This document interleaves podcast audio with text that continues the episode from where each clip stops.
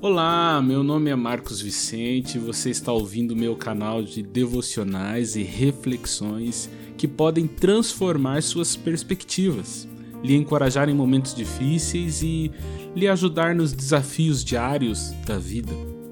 Caso ainda não esteja inscrito, inscreva-se para que você seja notificado sempre que tiver algo novo. Bom, meu tema de hoje é Faça as contas certas. No livro bíblico de Salmos encontramos grande fonte de conhecimento e inspiração para o dia a dia. E eu quero ler com você o Salmo 3 e extrair algumas lições. Está escrito assim: Ó Senhor Deus, tenho tantos inimigos, são muitos os que se viram contra mim. Eles conversam a meu respeito e dizem: Deus não o ajudará. Mas tu, ó Senhor, me proteges como um escudo, tu me dás a vitória e renovas a minha coragem. Eu chamo o Senhor para me ajudar. E lá do seu Monte Santo ele me responde.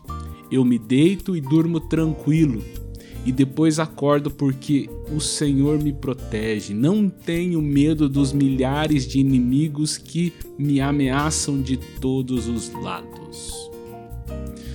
Olha, sempre haverá um momento em que o esgotamento emocional irá sugar nossa energia física. E nesse estado de fraqueza, a gente até imagina que o sono virá, porque esta é a lógica do cansaço, não é? Mas a bem da verdade é que em determinados momentos o sono não vem.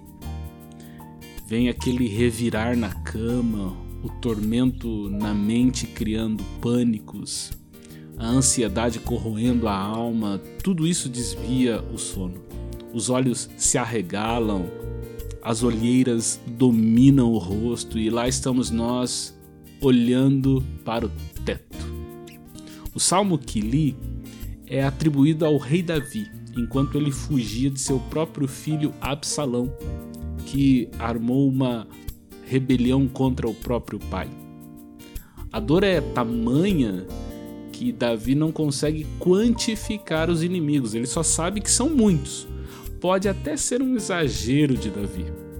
No entanto, acredito que todos nós já multiplicamos na mente os nossos adversários. Frequentemente nós multiplicamos dores e temores tal como as previsões meteorológicas, sabe?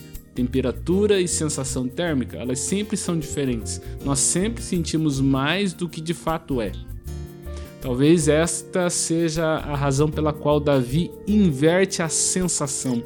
Ele abandona a fórmula da multiplicação dos inimigos, os comentários que fazem a seu respeito, e se atenta para a fórmula da adição onde Deus o protege como escudo, renova sua coragem. Ele adiciona à conta o fato de que pode chamar a Deus e ser respondido.